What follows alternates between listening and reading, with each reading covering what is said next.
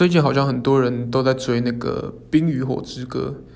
其实我有追前面的三集还四集，但是因为它实在太长了，所以每次我好像看到第四五季的时候，就会完全忘记前面那一集都在讲什么，因为它一季更新就是一年嘛，然后每次都会忘记，然后最后就果断的直接弃追，就不想再追下去，我觉得太浪费时间了。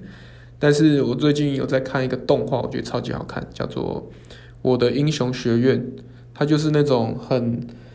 很王道的漫画，但是主角的个性又很不王道，就是主角的个性比较那种会想很多，然后比较聪明的那种，跟那种鸣人或者鲁夫那一款的不一样，就是是比较心思细腻的主角，所以我觉得